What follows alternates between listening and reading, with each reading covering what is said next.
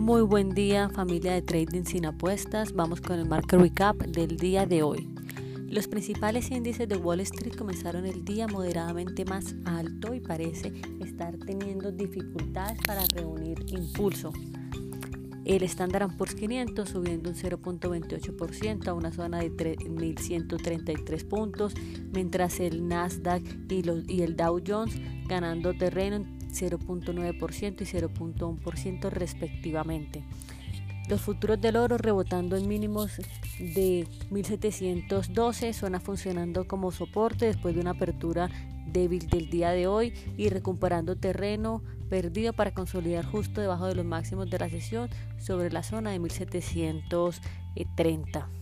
Jerome Powell, presidente de la Fed, está entregando el informe semestral de política monetaria y testificando por segundo día, ahora en el Comité de Servicios Financieros de la Cámara.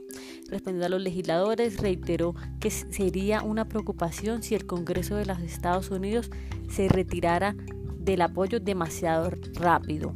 Powell escribió el apoyo del Congreso como crítico en este momento. Eso es todo lo que le traemos para hoy. Que tengan excelente día.